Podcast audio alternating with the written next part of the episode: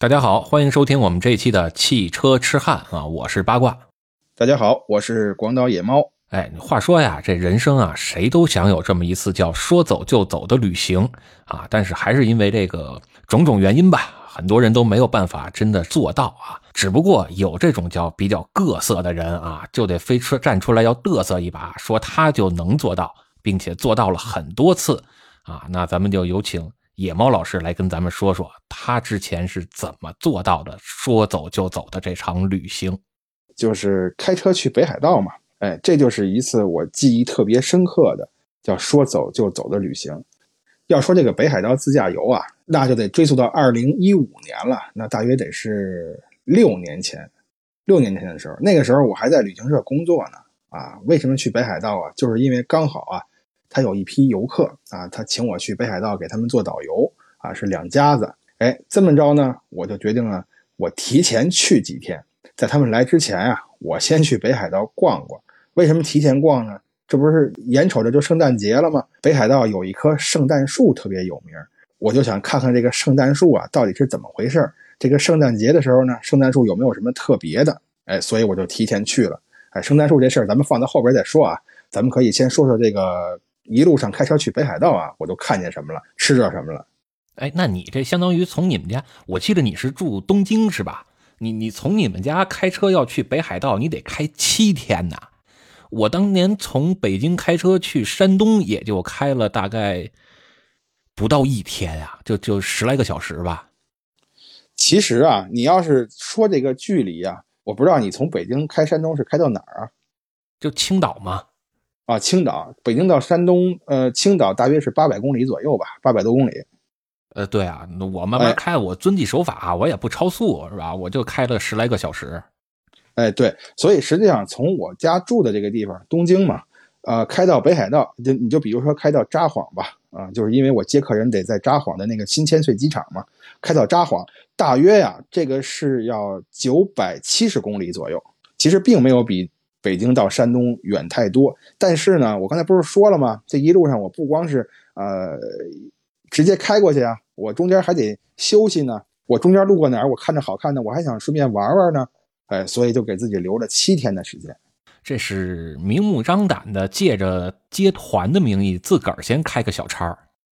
哎，对，所以就是如果按你刚才说的那个呀，他一气儿开过去的话，大约需要多长时间呢？咱们都知道北海道它是一个独立的岛嘛。如果你从本州岛开到北海道岛，中间你还要坐船过一个那个叫金青海峡。如果咱们不算过海峡这个时间，就是说从我家开到呃上船的那个渡口，大约要开八个半小时左右。然后呢，我坐那个船从呃金青海峡的青森这边到北海道那边，大约是三小时四十分钟。然后我到哪儿呢？那就到了函馆了。到了函馆之后。我再开车到那个札幌，大约还得需要开个四个小时左右啊，就是全程如果我不停的话，就是这么长时间，你自己算吧。我我已经算不过来了。您这说这地名啊，我几乎一个我都没听过。行，咱也不着急啊，一会儿咱慢慢说啊。您这一路啊都有什么见闻？就是您刚刚才也说了啊，开这车啊，从东京一路向是向北是吧？去北海道。而且那那首歌就是一路向北吗？你这是讲道理嘛？北海道在北边是吧？东边那叫东海道。呃，对，就是我跑废了好几好几十双球鞋那地儿嘛。那您这从东京一路向北奔这北海道，刚才您也说了是冬天去的。那冬天好像北海道那边也不老暖和的是吧？该下雪也下雪，地上该结冰也结冰。对，北海道那边那可是有了名的好雪地带啊，下的那个雪呀叫粉雪，就特别是冬天的时候，你一般从十一月上旬就能见雪了。就是我去的那个时候，刚好是十二月下旬嘛，那个时候那积雪就已经很厚了。那这种路况下开车，跟你平时在市区里边开车感觉也不太一样吧？对，所以说你看，对这个车它就得有一定的要求。哎，该上履带也得上履带了，是吧？哎，对我开一坦克我就过去了。哎呀，行啊，您开那是什么型号？是特三四啊，还是什么？哎呀，都不是啊，咱开那个叫。啊，三菱德利卡，哟，面包子，哎，对，你想啊，这个车我要拉两家子人嘛，两家子人是一共六口人嘛，加上我是七个人，那开一个阿尔法，为什么不开阿尔法呢？就是阿尔法，首先它它这个车租车就贵，然后呢，这个油耗呢，您确您确定是七口人是吗？啊，确确定啊，加我七个人吗？你你还没算人家家那儿子呢吧？啊，算了，这这爹妈家你算他们儿子子了，是七口人。不是我算谁儿子呀？你先说清楚了。这不反七口吗？那你算他们儿子了，你还没算他们孙子呢。对对，还得就你算他们孙子，你算就完了呗。行，我孙子是啊。哎，对，还真路过了。这我孙子是。嗯，没事，咱那题外话，这是净瞎捣乱，别别老打岔啊。回来正经说。是是，这谁这么讨厌？哎，这说哪儿了？说到几口人。啊，说到几口人，对，嗯，你看，就是七口人嘛，所以呢，我就还是得开一个大点车。我为什么不租阿尔法呀？这阿尔法一个是它租金贵，再一个呢，你开这么远的路啊，它得费油啊，对吧？那阿尔法它烧的是汽油啊，所以这个汽油它也贵。我租了一个三菱德利卡，这有什么好处啊？这本身它这个车比阿尔法就小一圈另外呢，这是辆柴油车，就当时二零一五年那个年代啊。日本的柴油大概是九十日元一个油，九十日元当时多少钱呢？大概就是五块钱吧，五块钱一个油，所以就特别特别便宜，很划算。最后我就决定开着这个，呃，三菱德利卡去北海道。嘿，所以您这还过了一把柴油瘾？哎，可不吗？还过了把柴油瘾。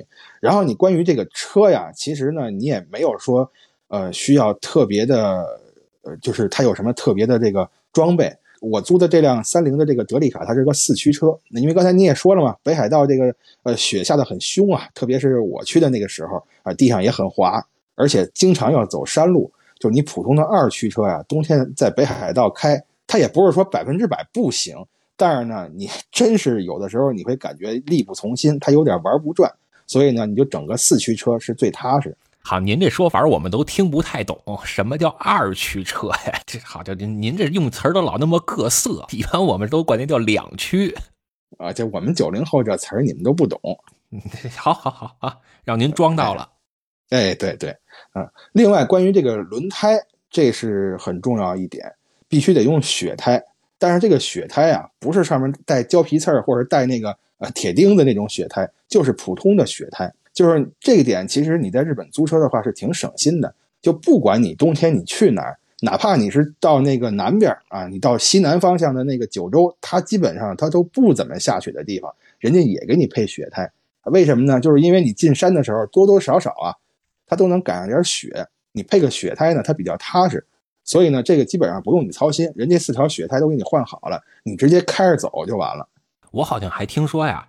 日本他们当地的车是分两种，有一种呢就是普通的车，还有一种车呀，好像是专门销售给这种北方地区，就是严寒地区，啊，叫什么冬季用车是吧？这个车的配置好像跟普通的车也不太一样，比如说轮胎可能会更软一些呀，啊，然后这个什么雨刷器啊，可能就会带这个叫除冰功能啊，这个确实是，它确实是不一样的，就是。呃，你比如不光是雨刷器了，还有你这个车的这个外观呀，可能都会有一些区别。这个咱后边能讲到啊。你比如说在北海道开车的时候，啊，你开完一圈车，等你晚上回到酒店的时候，你就会发现这个车周围啊包了一层厚厚的冰甲。你这要是一般的车，它其实其实是不行的。所以它可能就是外边可能给你做个包围啊什么的，对吧？让你这个冰甲呢就不会呃。不会影响，就不会粘到你这底盘上或者什么的，反正就那么个意思吧，就是保护你这个车啊，别别被这个呃雪水啊，别被这个冰啊啊给破坏了啊，它有这么一个东西，反正确实是不太一样，但是这我也不是很懂啊，这我只是也是听说过。那这个在路上开也得小心点吧？刚出门的时候其实还行，哎，我先给你说说这个路线啊，就是你从东京到北海道，其实路线呢。只有一条，就是如果你全程高速的话，路线只有一条，就是走那个东北自动车道。东北自动车道，你就可以一直从东京开到青森了，就是本州的最北端。当然了，前面你肯定还得开一段这个首都高啊，这是肯定跑不掉的啊，因为它，但是因为这个距离太短了，咱就可以忽略不计了。哎，首都高以后咱单聊啊，首都高得晚上跑。哎，对，首都高得晚上跑，但是晚上我也不怎么敢跑。现在这个现在这个大环境跟过去也不一样了啊，这以后咱再再说吧。然后呢，你到了这个青森那块儿，刚才咱说了，你得坐船嘛，对吧？啊，坐船过去了，过去之后呢，你要走那个叫道央自动车道，也是一条高速，你就直接可以从函馆呢，啊，扎到札幌啊。这个如果感兴趣的呀，咱们底下听众可以打开这个百度地图，稍微看一下，从函馆到札幌它是一个什么感觉的一个路线。但是其实我这个人就是比较爱冒险了，就是你看这大雪的天也很难得呀。我在东京，东京它也不怎么下雪，很难得呀。你这种天气开车走高速有意思吗？没意思，怎么办呢？哎，我就专门走那个那个国道，那个国道呢，它有穿山的路，就是在山里边啊，曲里拐弯的走，加上这个大雪天，开车它是又过瘾又刺激啊！哎，这就到了札幌了。到了札幌呢，实际上就是对于我个人来说，我的旅行就结束了。之后是人家客人的旅行，这客人要去哪儿呢？他要去北海道东边那个地儿叫道东，就是看过《非诚勿扰》的，可能对那个地儿有印象啊。就是葛优他们去的那个地方叫道东，我从札幌再开到道东，差不多还得三百公里左右，大概这就是我全程的一个路线。所以你这个车其实刚出东京的时候，你直到你到了这个青森之前，可能这个路上啊，它都不会有什么积雪啊，除非你下了高速之后你自己去玩你的。比如说我中间在山形那不是山形，那个我中间在那个仙台那块儿。然后我出来了，去仙台逛了一圈，仙台里边也下雪了。除非是这种在高速上，基本上，呃，你遇到雪的概率是不大的，所以也没有什么危险性可言。走高速还是比较安全的，但是你不也说了吗？你这就是开车也不好好开啊，就得要这嘚瑟劲儿是吧？弄个四驱的柴油面包子，非得下了高速走山路啊，体验一下这个叫什么藤原拓海送豆腐的感觉。哎，你看还真是这样。但是其实我。呃，说是这么说啊，但其实我那次的旅行，实际上走完的这个效果呀，跟我预期的计划呀，还是不太一样。我想的是什么呢？从东京出发到青森这一段，呃，我是中间看哪儿哎好玩，我停下来玩玩。但其实中间我只在仙台下了高速，啊，去仙台吃了顿牛舌，哎，玩了一下。其实我还是就直接，其实还是挺快的，直接就杀到了这个青森去坐那个船，先去函馆。我其实际上前七天嘛，除了两天我是在这个本州跑之外，呃，其余的时间都是在都是已经到了北海道，在北海道当地玩的。就是因为你跑山也好啊，你体验那个雪也好啊，那本周没有啊，没有怎么办？那你就直接快点杀到人家当地去呗。啊，所以你这还是要开着车去满世界找雪去了是吧？啊，对呀，满世界找雪嘛，冬天嘛，我就觉得吧，你到一个地方旅游啊。哎，什么时候去最合适呢？就是最能体现这个地方特色的那个季节。你比如说北边啊，那北边肯定是冬天去。你夏天去的话，它都见不着雪。那您上北方干嘛去呢？啊，当然了，您要说您去避暑啊，那再单说。但是就是对我来说，你要去玩，那冬天那就是得去北方。夏天呢，你就得往热的地方扎。你比如冲绳啊，那你冬天去你也下不了海，你上冲绳干嘛去啊？那你夏天去呢？哎，能潜个水，对吧？这这这多好啊！那你这一趟大概是花了，呃，十来个小时就开到了青森，然后准备上船了，是吧？包括中间吃了顿饭，啊，那这一路上都有什么其他的花费？包括要准备什么手续吗？手续其实是不用的，你所谓的其他花费，也就是什么呢？就是高速费嘛，啊，过路费、过路过桥费，这是一个；再有一个呢是这个燃油费啊，这是两个，也还有这个。我这个得坐船嘛，刚才咱说了半天了，从青森坐船到函馆，过这个金青海峡，这个得坐船得花钱，一共就是这三块的费用。这三块费用大概多少钱呢？其实还真不像很多人想象的那么贵啊。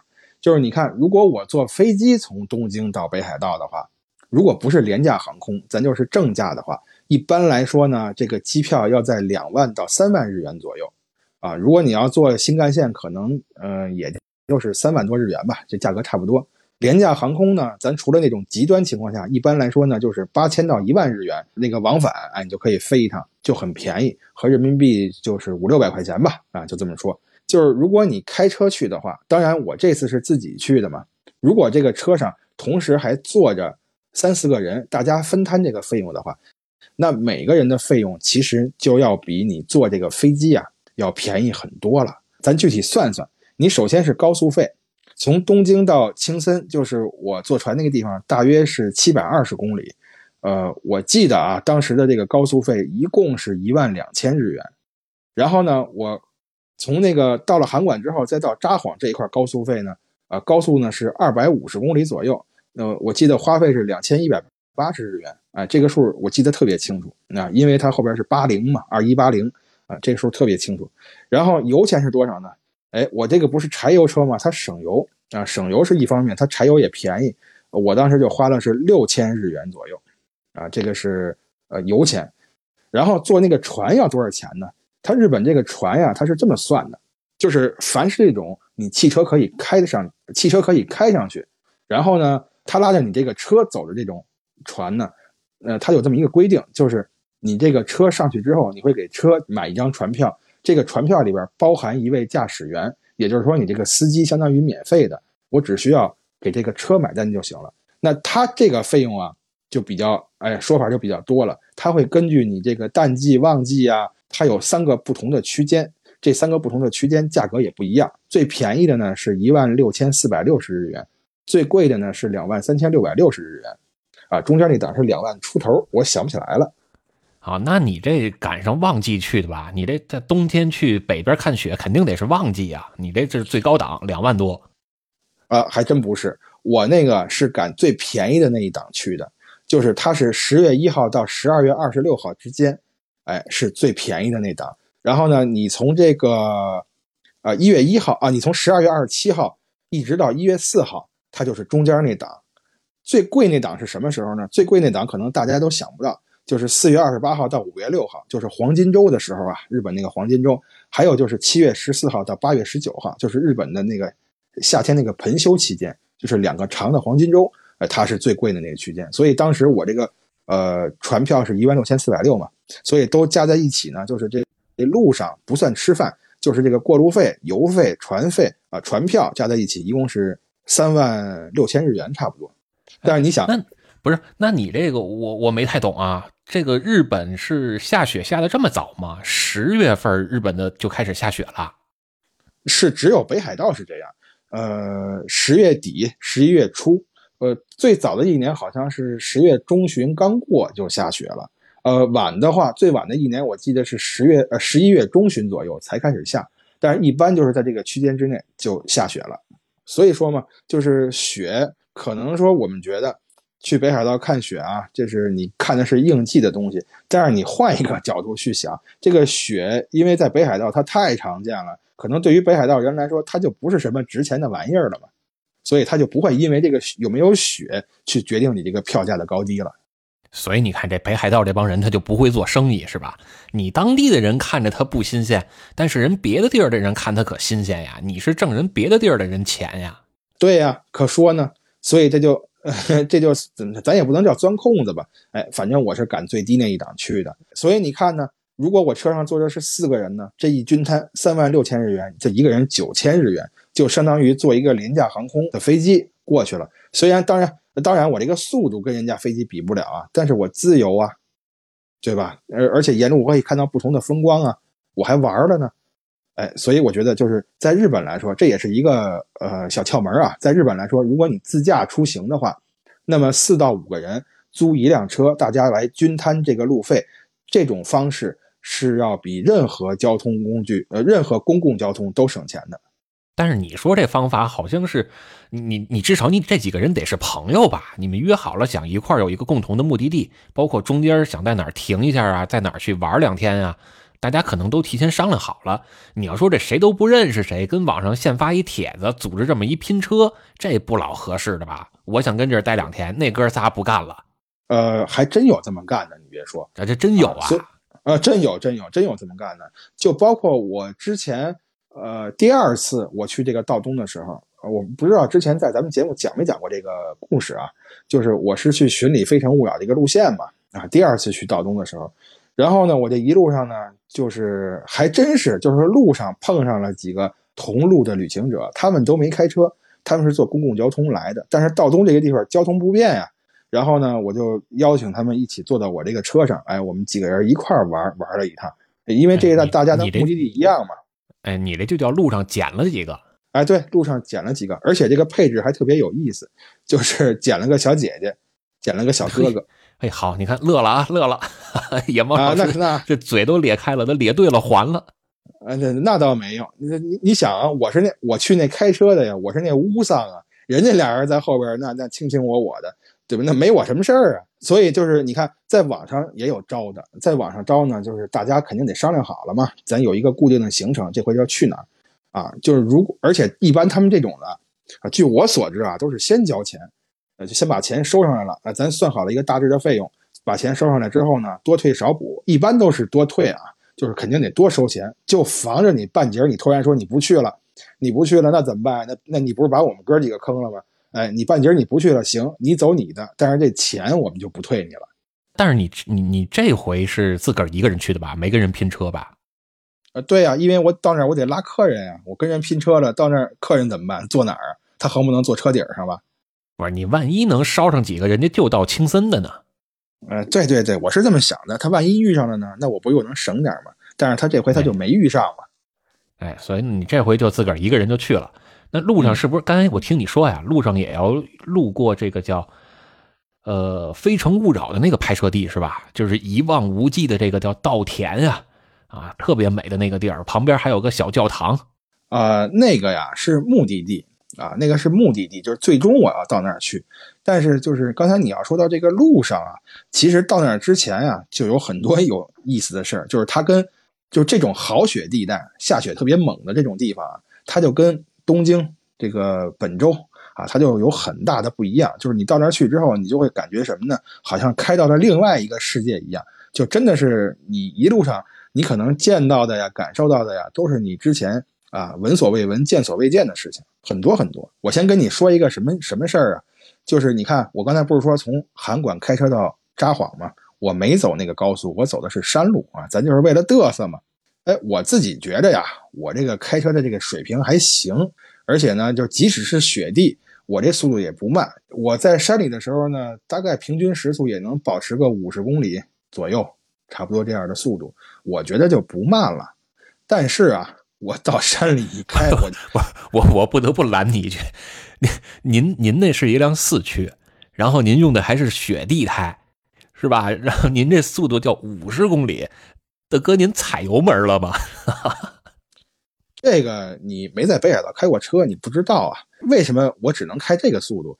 第一，道不熟，因为它北海道冬天的时候，很多这个道路上的交通标志全都被雪盖住了，你是看不见的。你不知道前面会会有拐弯啊，或者有什么。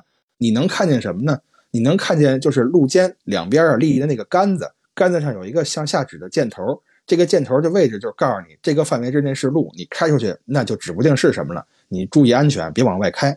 你只能看见这个，就包括路上有很多交通信号灯啊，像有这个头麻类的牌子呀，你看见个头麻类的牌子，你都不知道该停哪。为什么呢？你看不见地上那个线呀。咱稍微解释一下，这个头麻类就是停止线，是吧？你看到这个，你车就得停稳了啊，纹丝儿不动。哎，纹丝儿不动，就是三到五秒，你得确认一下，呃，跟它这个交叉的这个路上有没有来车呀？确认安全之后你再走，就是这种环境。而且呢，那个山路啊。它不是跟你想象的似的那种，它这个山路边上，它就是有有的地方就是悬崖，有的地方就是特别深的湖，就你真是一不小心，万一开出去或者你开下去啊，这这后果就这叫不堪设想。所以呢，就是在这种地方开车，你道不熟又没有特别明确的交通标志指示的情况下，那是真不敢开快了。对对对，还是安全第一啊，还是安全第一。哎，所以呢，我就特别吃惊什么呢？你看人当地人那个车在那儿。那是呼呼的超我呀，一辆接着一辆。我开那个车，我觉得动力不差。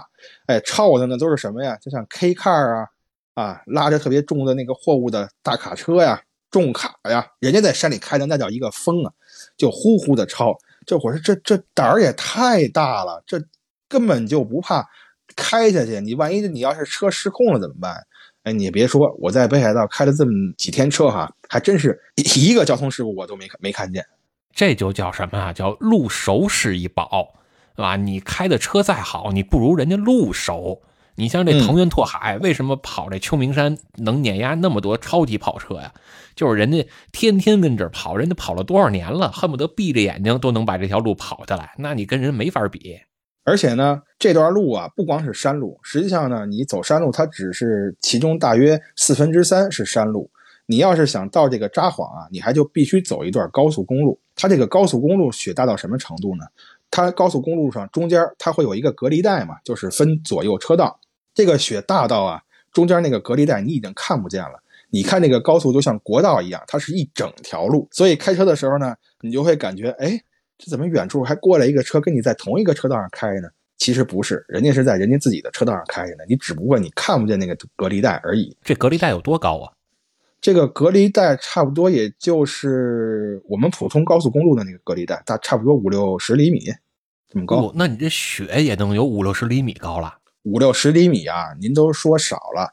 哎，我给您举个例子啊，就有一年我去那个秋田，我去秋田的时候呢，它有一个雪地散步那么一个项目。我就去了，在雪地上走着呀，我就看有有好多这个铁杆啊，铁杆差不多呢有跟我差不多高吧，比我高点两米左右的这个铁杆露出来了啊，都在那支着。我就问这个向导，我说这是什么东西啊？你干嘛这弄几根铁杆在这戳着呀？那个向导说啊，就是你打过网球没有？他问我，我说我打过呀。他说你看这个网球场啊，他为了让这个球不打出这个场地，他不是会给你设置这个网子吗？这个铁杆就是挂那个网用的。哟，我说那这两米的这个网子，它也拦不住什么球啊？人向导说了，我们这杆五米，您就琢磨，这底下还埋了三米的雪呢，有三米的杆是埋在下边的。好嘛，合着您这脚底下还有三米多的雪才是地面呢？啊，对。然后人家向导还说了，嗨，今年呀，我们这个雪不行，都没怎么下。这往年你要来呀，你都看不见这个杆儿。啊，所以相当于这个五十厘米厚，它已经是被压瓷实的这个积雪了，是吧？它不是那暄乎的雪，你这相当于是车轮胎是在地面上边的这五十厘米厚的积雪上边开。哎，对，是在积雪上面开。而且我跟你说啊，这还是在白天开。如果你在晚上开，再赶上下暴雪或者下大雪的时候开，那就更恐怖。为什么呀？因为咱都知道高速公路上它是没有路灯的。因为你这个高速，你也就往一个方向开嘛，所以说有没有路灯，你就沿着路开，正常开车灯，你是不会出什么危险。但是你这北海道它不一样啊，它现在这个两边的路都已经变成一条路了，你晚上你就得开灯啊，而且有的时候你可能得开远光灯啊，确认一下远方的这个路况，因为你道不熟嘛，你看不见啊。可是这远光灯它就不能轻易开，为什么呢？就是因为这个雪下的特别大。你开开远光灯之后，那个远光灯反射到你车前面那个雪上，你就会感觉这个灯光不但没照远，反而你这个车好像被关进了一个盒子一样，你什么都看不见。而且这种雨雪雾天呀，不太建议大家开这种远光灯，而是更多的应该开启雾灯，因为雾灯的穿透力其实是更强的，它照的也能更远，也能更早的让别的车辆去发现到你。哎，对，开雾灯。所以就在这种极端条件下开车，我在那儿开着，我就听见旁边啊超我的车啊嗖嗖嗖，就这一辆接着一辆的，对面过来的车也是嗖嗖嗖，我这心里就悬着呀，就生怕这个方向盘稍微一把不住了，这车稍微一打滑，那这要出了事儿，这就不是小事儿啊。这个是在高速上开。后来呢，你刚才不是说问我到了那个《非诚勿扰》那个取景地吗？到了当地吗？哎，那个到了当地之后啊，那个情况它又不一样了。你看咱们电影里看到的啊，好像是一片草原啊，一片草场啊，或者是一片花田呀，啊，远方是雪山，特别美。但是冬天的那个地方啊，就完全不是这个，不是这个样子。因为北海道呢，特别是道东那个地方，人烟稀少，那就除了动物，它几乎看不见什么活人，居住密度也很低，有大片的那个丘陵地带嘛。所以你开着车在这个公路上行驶的时候，你往远方望去，那感觉就像什么呢？就我不知道八卦，你看没看过《七龙珠》啊？《七七龙珠》里边就是那在那个神仙的神仙的家里边有一个时间和空间的小屋，进去之后就是白茫茫一片，就那个感觉。这时候就应该叫作诗一首：天上一阵黑咕隆咚，好似薄面往下扔，坟头倒有馒头那么大的个儿呀，竟是大窟窿。啊，你看，你看你这就文学修养就不行。你当时我想的是什么诗啊？七言绝句吗？呃，是是是，当时我想的是这个诗：一夜北风寒，万里同云后。长空雪乱飘，改尽江山旧。仰面观太虚，疑是玉龙斗。纷纷鳞甲飞，顷刻变宇宙。骑驴过小桥，独叹梅花瘦。你瞧咱这境界，你你这也是你也是叫麒麟过小桥，你你这也是七言七言绝七言绝句。好嘛，您这个口条先弄利落了再说啊。就这点文学素养了啊！哎，是是是是，就反正就是那个感觉吧，一片白茫茫。如果你要是早晨出车早的话，再加上再加上点雾啊，那就更不知道这个东南西北了，方向都找不着。你要是没这个导航啊，你真是俩眼一摸黑，就寸步难行。就是你看，在这种地方开车，冬天啊。除了这个，第一，刚才咱说了危险；第二呢，白茫茫一片啊，什么都看不见，就这种水，这种这个都不叫水天一色了，就天地一片苍茫了，就已经这种场景了。还有什么呢？就是你冬天在北海道开车会偶遇很多小动物，这个是特别有意思的一件事儿。你比如说有一天啊，我带着这个客人晚上正在往酒店开呢，从那个富良野啊往那个旭川那个方向走，开着呢，晚上我开着那个车灯啊，在国道上慢慢的往前尬悠，咱也不敢开快了呀。开着半截，我就突然往前一抬头一看，呵，前面有一个东西啊，胖乎乎的啊，正正在马路中间雇佣呢。哎，我就跟那个客人说嘛，我说，呦呦呦呦呦呦呦，这什么东西？这是啊，那客人们就都都开始往前看啊，这什么呀？看不清楚。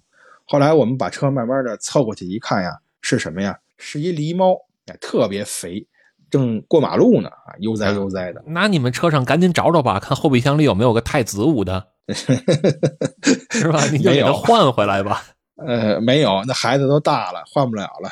哦，狸猫那孩子已经大了，是吧？哎，是是是，哎，旁边还有几个小狸猫。呃，没有，就一个狸猫。哎，咱也不知道公母。哎，它过马路呢，它就往那个马路，就是马往那个马路牙子那边走。但是啊，他这个马路牙子那边刚好，它也是有隔离带，隔离带还挺高，它已经让那个积雪给盖住了。就是它形成了一个天然的坡，但是这个坡很陡，大概也就是八十多度那种的非常陡的坡。八十多度那就叫悬崖了。哎，对对对，就是一个坡嘛，但是不高啊，也就那么半米多高啊，不高。但这狸猫它胖啊，这雪它也滑呀，它就在那个坡那儿玩命倒它那四个爪，它怎么也上不去啊，就那急了，你知道吧？因为后边我们那车灯亮着照着他的嘛，他就明显知道这是被发现了，他想跑。还跑不了，还琢磨谁追我呢？谁知道啊？谁也许琢磨了。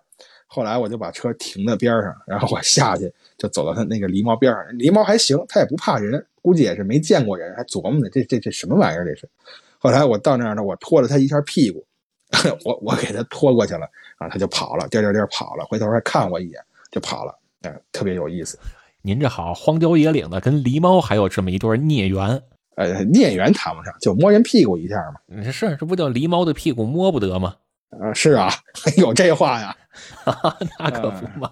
不是，当天晚上有没有做什么奇怪的梦？呃，没有，没有。不是你那说的不对啊，这叫野猫的屁股摸不得。你看，这是开车的啊，这是开车的经历。然后你看这个洗车也好玩。为什么我在北海道这几天我天天都得洗车呢？就是我在高速上开呀。呃，因为速度虽然是不快啊，但是底下那积雪也并不是说那么的瓷实，你就会掀起很多雪雾嘛。这个雪雾呢，它就挂在这个车的两边了，挂在车的两边，因为你这车它本身它热呀，呃，雪就化了，化了之后它不就成水了吗？但是你车往前开呢，它很快又结成冰了，所以你下车之后啊，你就会发现这个车两边就结了厚厚的一层冰甲，真的跟盔甲一样，你拿脚踹都踹不下来，特别结实。如果你这个东西啊，你让它待到第二天早晨，这搁一夜一冻，你第二天早上你连车门都开不开，所以你就只能晚上给客人送到酒店之后，你呀先别吃饭，你赶着人家那个洗车行下班之前，你先到人那儿去用热水洗一遍车，把这冰甲给去了。哎，你洗一遍车之后，你给擦干了，即使再结冰呢，它也是薄薄一层冰，你这个第二天它不会影响你这个车正常启动。包括咱国内这个北方地区啊，冬天确实也都得注意这个事儿。就是这个下完雪呀，啊，第二天早上起来，好多的这个车门都打不开了啊，包括这雨刷器也没法使了啊，都得做一壶这个热水，然后跟那浇一浇这车门缝啊，浇一浇这个前风挡玻璃啊，是吧？啊，有的人呢就提前啊有这个经验了，就提前留个心眼儿，一看天气预报啊，今儿晚上有雪，赶紧的啊穿上衣服出门，把这个雨刷器呀都给它提前支起来。你看在北海道停车的时候啊。你就会发现，你甭管白天黑夜，只要是这个车停了，发动机灭了，所有的车它那雨刮器都是支棱起来的，就没有说在玻璃上放着的，就没有，就挺烦的。有的时候你都上车都已经都已经那个着了车了，呃，外边雪下的挺大，你就不愿意下车了。一看你雨雨刷器还还支棱着呢，你没辙，你也得下车给它弄回来呀。哎呀，还跟那儿刮雨刷器呢，说我这雪怎么刮不动啊？哎，对，你说这个刮雨刷器，这也是，就是在北海道开车，这是一点特别特别，就是需要注意的什么呢？就是你得至少得提前一个钟头吧，你到底下去热车。哎，虽然说咱现在这个车它不需要热车啊，我说的这个热车是什么呢？就是你把这个车窗上的呀，就前挡风玻璃呀，啊，至少你边上啊，这个驾驾驶员和副驾驶这块的玻璃上的这个冰霜啊，或者说这个冰啊，你得给去掉，要不然你这个车是没法开。所以你就至少得提前一个小时去处理这个事儿。别别别胡说啊！你这个这这不不能传播这种错误的知识啊！该热车还是得热车的啊！现在的车该热车也得热车。哦，那这我不懂了，这我不懂了。我以为是现在不用热车了。就是现在的热车跟过去老司机说的这个热车其实是两回事了。就是过去啊，你都得调什么阻风门啊什么的去干这个。现在的热车跟过去它不是一个概念啊。比如你看某些品牌的这个变速箱。它低温行驶之下就是有低温保护的，啊，那你为了能更快的让它进入到工作状况，就需要采取一些热车的手段。当然不一定是原地热车啊，你也可以是慢行啊，低速慢行的去热车，啊，然后包括你刚才说的这个出门之前啊，开车上路之前的这种准备操作呀，包括像雨刷器什么的，你看现在很多的车啊，它的前雨刷啊，包括后雨刷，它的这个。停放的位置底下呀，都是有加热丝的啊，有这个电热丝的。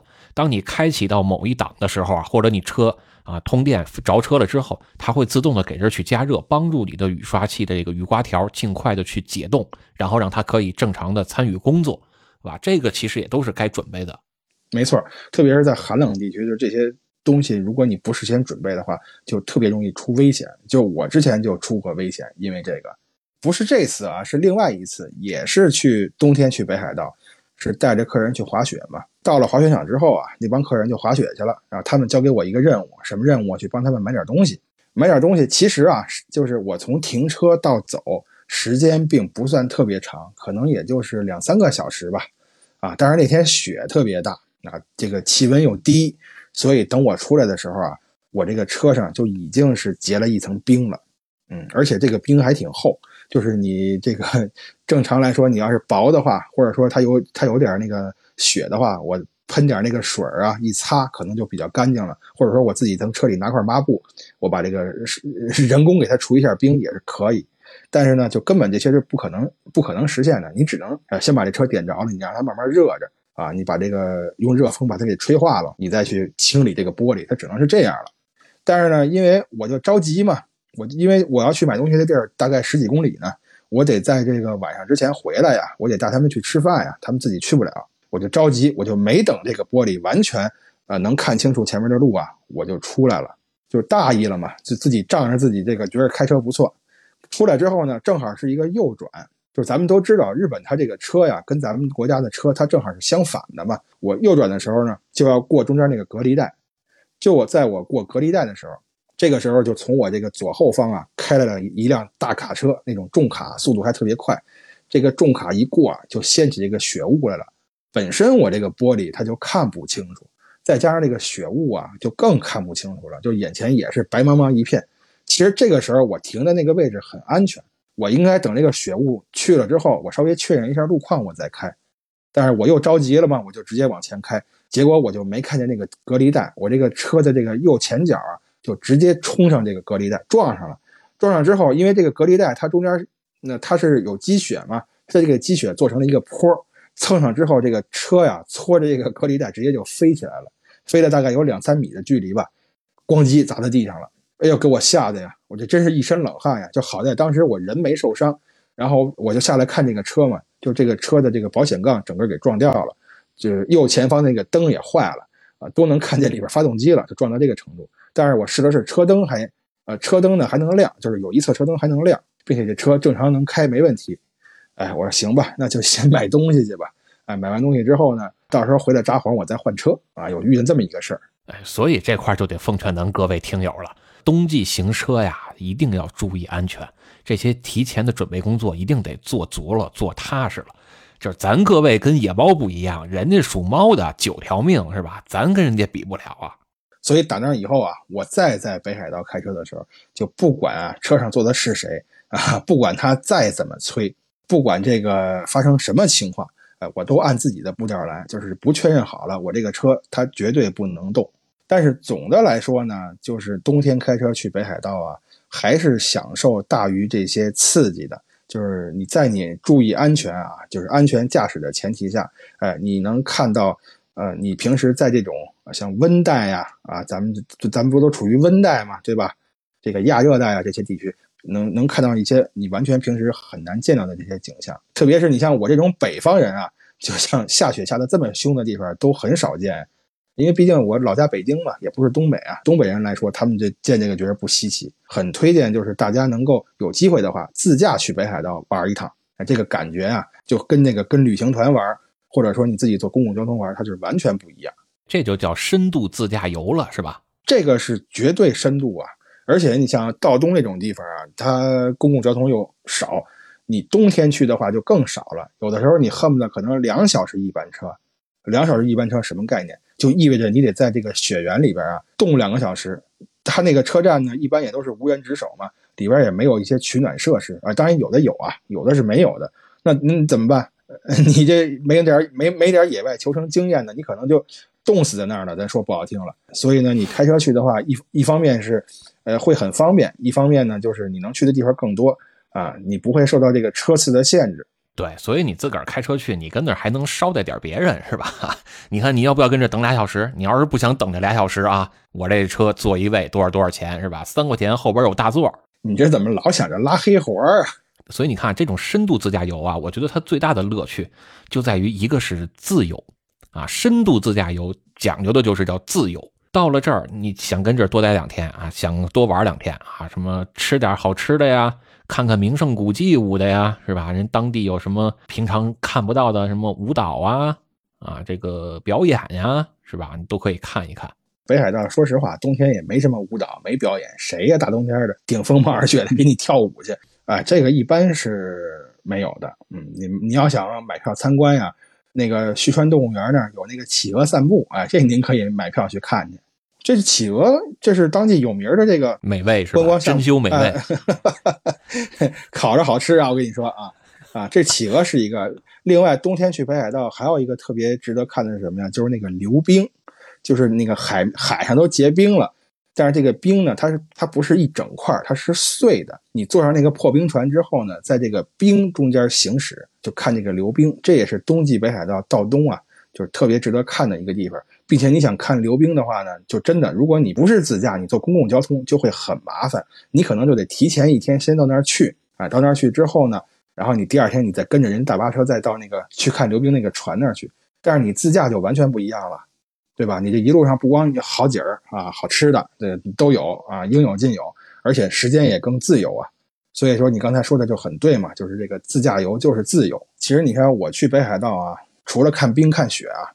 目的就是一个，就是吃羊肉。日本人他不吃羊肉啊。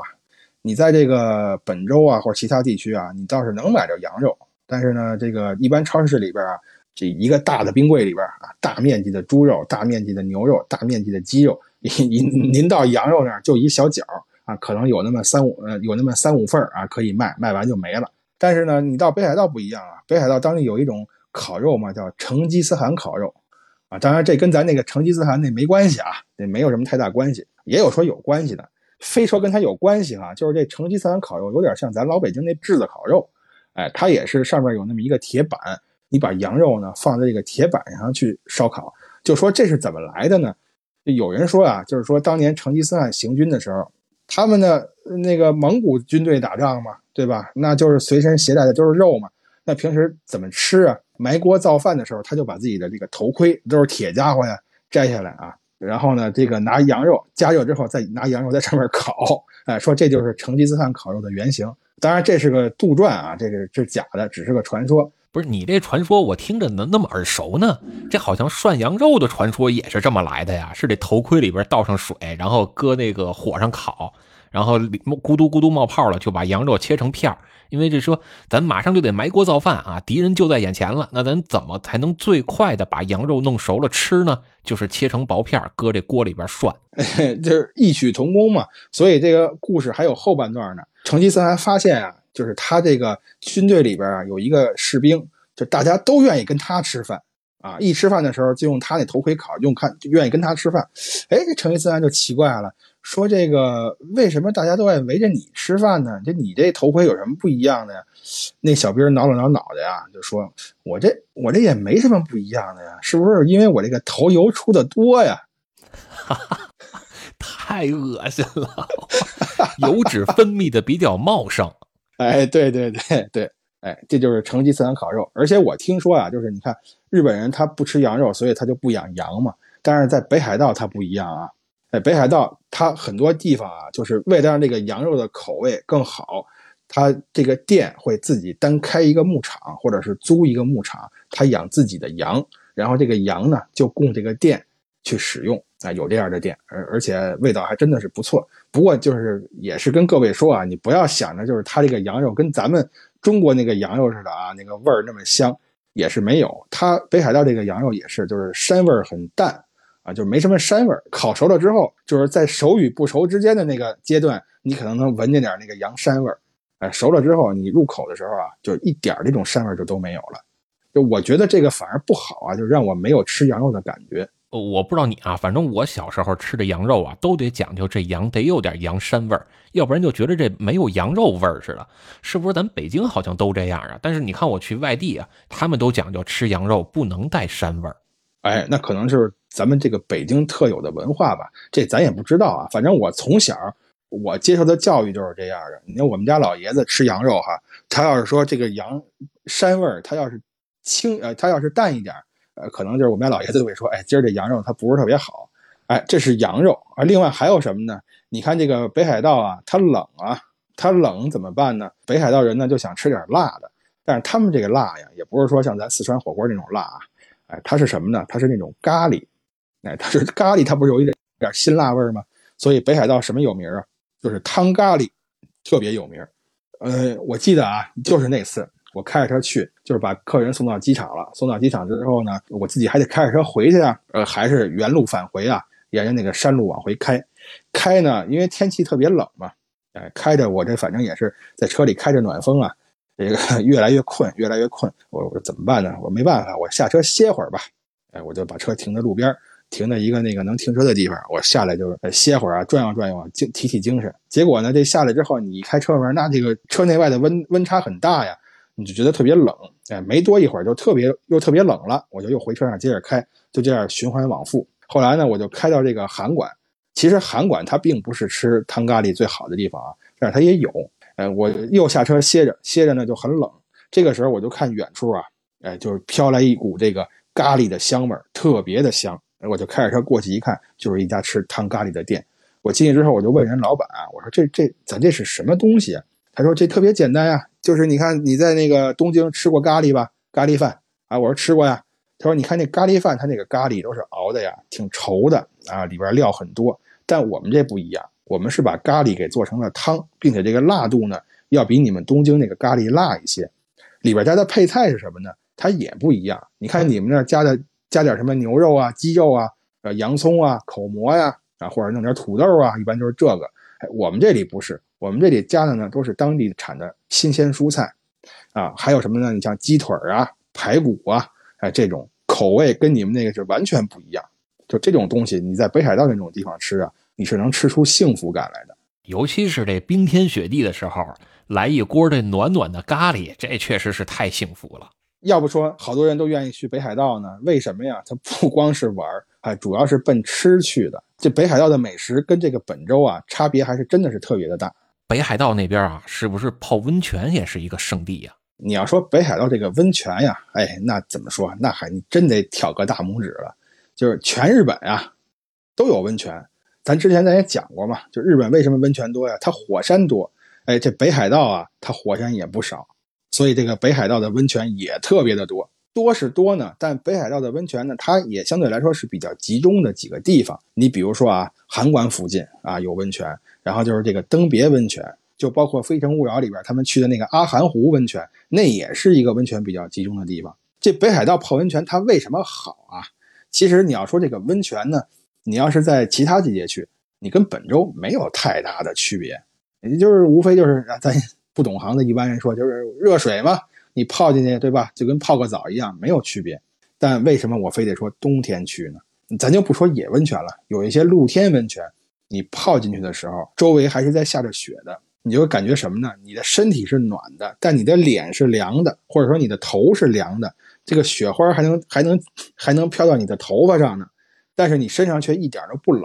哎，这个体感是特别特别舒服的。他的人是冷的，他的心是冷的。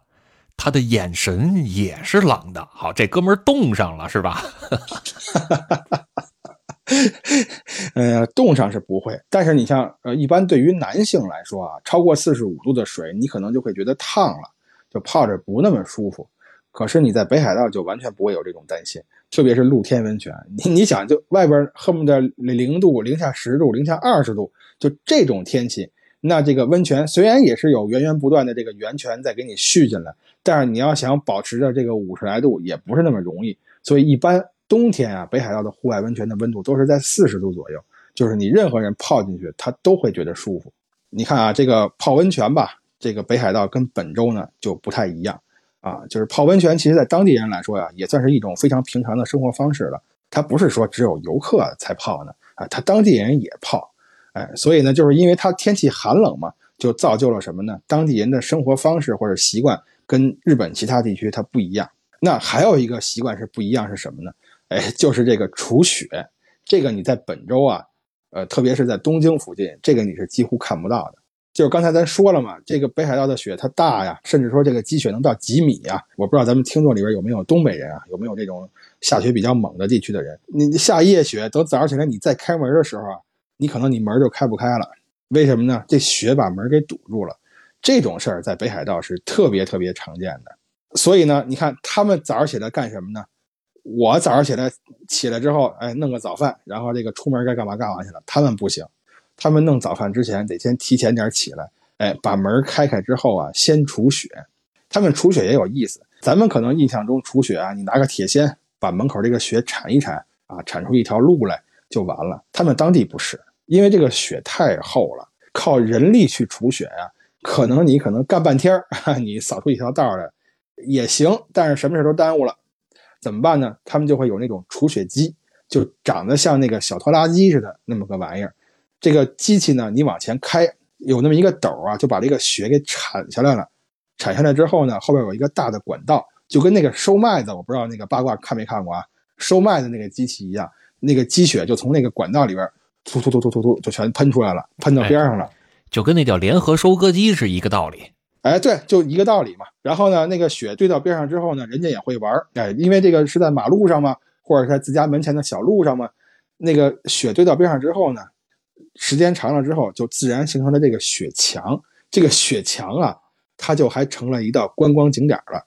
你比如说北海道有些地方啊，就因为冬天的下雪下的多嘛。每天都这么除雪，每天都这么除雪。等你到了这个二三月份准备化雪的时候啊，这个雪墙可能已经积了四五米高了。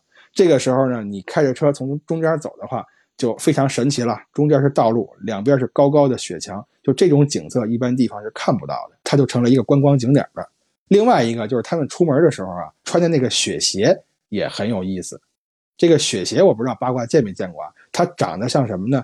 呃，长得像一个船一样，它很大。一般人你看起来，它只是外边有一个铁圈儿，这个铁圈儿中间呢是一些这个钢片儿或者是竹片儿。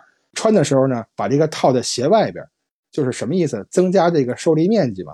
你这样的话，你在你在积雪厚的地儿踩，它不会陷下去太深，能帮你省力啊。而且那个它还有一什么好处呢？就是你穿上那个鞋，你会发现它那个雪鞋它不跟脚。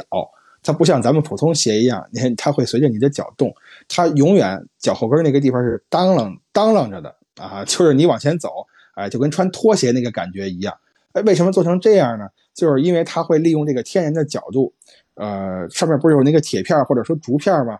那个竹片形成角度之后，它就形成了这种天然的像这个钉子一样的东西，它扒着那个雪也能增加摩擦力。你穿那个鞋呢，上坡下坡安全系数都会更高。这个是在本周也是很难看到的，除了东北地区啊。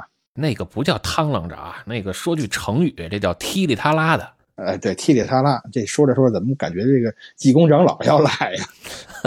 身上给你搓出一大力丸来，你要不要？这也够恶心的。哎呀，跟你那头油有一拼是吧？呃，是是是是是。咱们说回这次旅行啊，就是你看我为什么要赶在这个呃十二月二十六号以前去？除了这个船票便宜以外啊，你还能想出别的理由来吗？你这不赶着叫圣诞节前夕吗？哎，你看猜对了，就是赶着圣诞节前夕去。我为什么要赶圣诞节前夕去啊？这是有原因的，就是在北海道美瑛这个地方，它有一个叫拼布之路。什么意思啊？就是它里边啊，夏天的时候，这个花田一块一块的，就像是这个打了补丁的那个布一样啊，一块一块把这个布拼起来，五彩斑斓嘛，对吧？它好看呀。但是冬天的时候，这个景色就完全没有，因为咱刚才说了一片呃一片苍茫，一片雪白，什么都没有。但冬天看什么呢？在美瑛这个地方还有几个有名的树可以看。哎，你比如说有名的这个七星树啊，就是当年这个七星这个烟。做广告的时候，哎，拍的就是它。我为什么赶圣诞节去呢？就是它那有一棵树叫圣诞树，哎，人家就叫圣诞树。那个场景大概是什么样啊？因为咱也没有办法给你们看照片，我就简单描述一下啊。那个场景就是一片雪原，然后呢，雪原前面有一条非常细的公路，在这个公路进到雪原大约二百米的地方，有一棵孤零零的松树。这棵松树特别高，而且形状特别完美，就像那个圣诞树一样。特别是晚上啊，你如果傍晚去，赶上那个夕阳西下的时候，呃，如果是晴天，周围有雪，哎，这个景色就会特别的美。那个夕阳，你从那个树后透着那个树射出来，这个天空是那种啊紫红色的那种晚霞呀，哎，就特别漂亮。所以呢，它也是一个特别有名的打卡地。但是这个地儿就很缺德了，这是针对日本人说的。为什么这么讲呢？因为外国人在日本通常开不了车呀。这个地儿距离车站，您要是走。对不起，最起码照着一个半小时起，你能走到这儿去。但是你要想傍晚拍，你拍完之后你再走回去，那天可就完全黑了。没有路灯啊，没有这个向导的情况下，你在这个雪原里这么走路，那相当危险呀。所以你就只能开车去。所以你看我开车去就有这个福利了嘛，对吧？我就沿着人家那个那个向导，我就慢慢的，还不是导航啊，因为导航你找不到这个地方。在二零一五年的时候，我当时还是上了一个网站。这个网站告诉我，你从哪个路开始开，你看见什么指示牌，你往哪儿拐，拐了之后你再怎么走。